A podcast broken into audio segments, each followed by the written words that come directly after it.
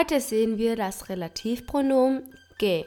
Auf Spanisch, hoy vemos el pronombre relativo que. Bevor wir heute mit unserem Grammatik-Podcast beginnen, wollte ich euch mitteilen, dass auf meiner Webseite die Erklärungen, die ich auf Deutsch sage, ins Spanische übersetzt werden und die ich auf Spanisch sage, ins Deutsche. Wenn du also bei aprilfm.com schaust, kannst du es sehen oder in meiner Podcast-Beschreibung. Aber bevor, wir lernen hier Spanisch, aber vor allem sind wir hier, um eine gute Zeit zu haben.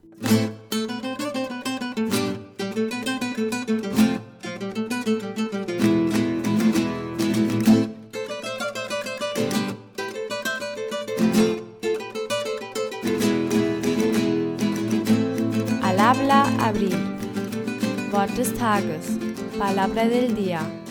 Das heutige Wort ist der, die, das. Als Pronomen wird im Spanischen zu que.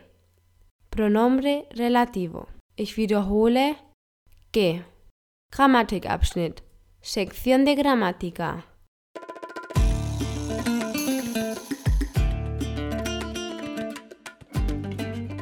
Das Relativpronomen que. Das Relativpronomen leitet einen Nebensatz ein. Es gibt mehrere Relativpronomen. Que, el que, cual, cuyo.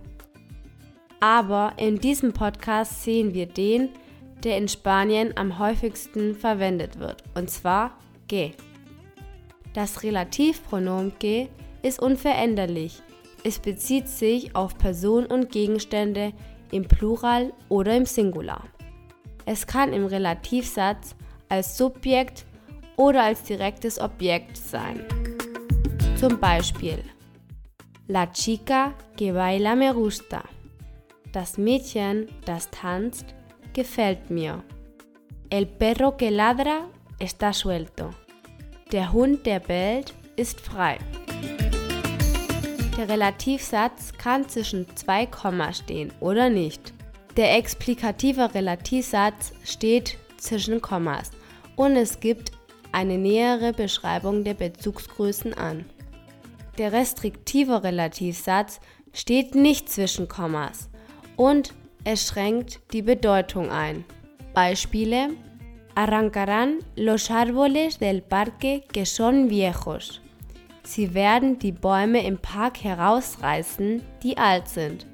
Das ist der restriktive Relativsatz. Denn hier bedeutet es, dass nur die alten Bäume herausgerissen werden. Arrancarán los árboles del parque que son viejos. Mit einem Komma. Sie werden im Park die alten Bäume herausreißen. Das ist der explikative Relativsatz. Denn sie werden alle Bäume herausreißen, weil sie alle alt sind. Andere Beispiele mit dem Relativpronomen que. Der Junge, der die schwarze Hose trägt, heißt Juan. El chico que lleva los pantalones negros se llama Juan. Juan will ein Omelette, die er sehr mag. Juan quiere una tortilla que le gusta mucho. Die Musik, die du abspielst, gefällt mir sehr. La música que pones me gusta mucho. Ich mag die Schuhe, die du trägst. Auf Spanisch, las zapatillas que llevas me gustan. Ein weiteres Beispiel ist, in der Nacht, als ich dich traf, habe ich mich verliebt. Auf Spanisch, la noche que te conocí me enamoré. Las chicas que tienen pelo largo me gustan. Ich mag die Mädchen mit langen Haaren. Esas chicas, que además tienen el pelo largo, me gustan. Diese Mädchen, die lange Haare haben, mag ich. Dieser Satz steht zwischen Kommas. Achtung! auf Spanisch ojo.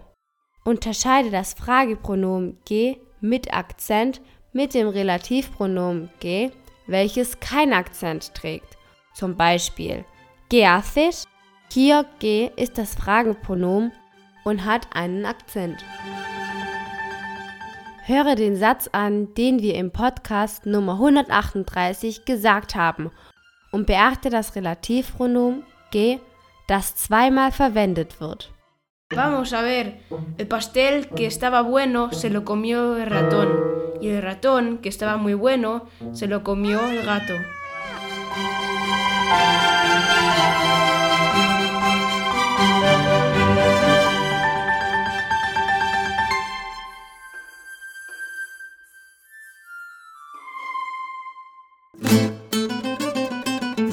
Die Verabschiedung, la despedida. Nächste Woche werden Diego und ich in unserem Unterhaltungspodcast einen sehr interessanten Artikel aus der Zeitung lesen und dazu mit weiteren Beispielen das Relativpronomen ge erklären. Verpasse es nicht. Und um uns zu verabschieden, schaut den Satz an, der das Relativpronomen und das Fragepronomen enthält. Was für ein Glück, dass ich dich gesehen habe. Auf Spanisch, qué suerte que te vi.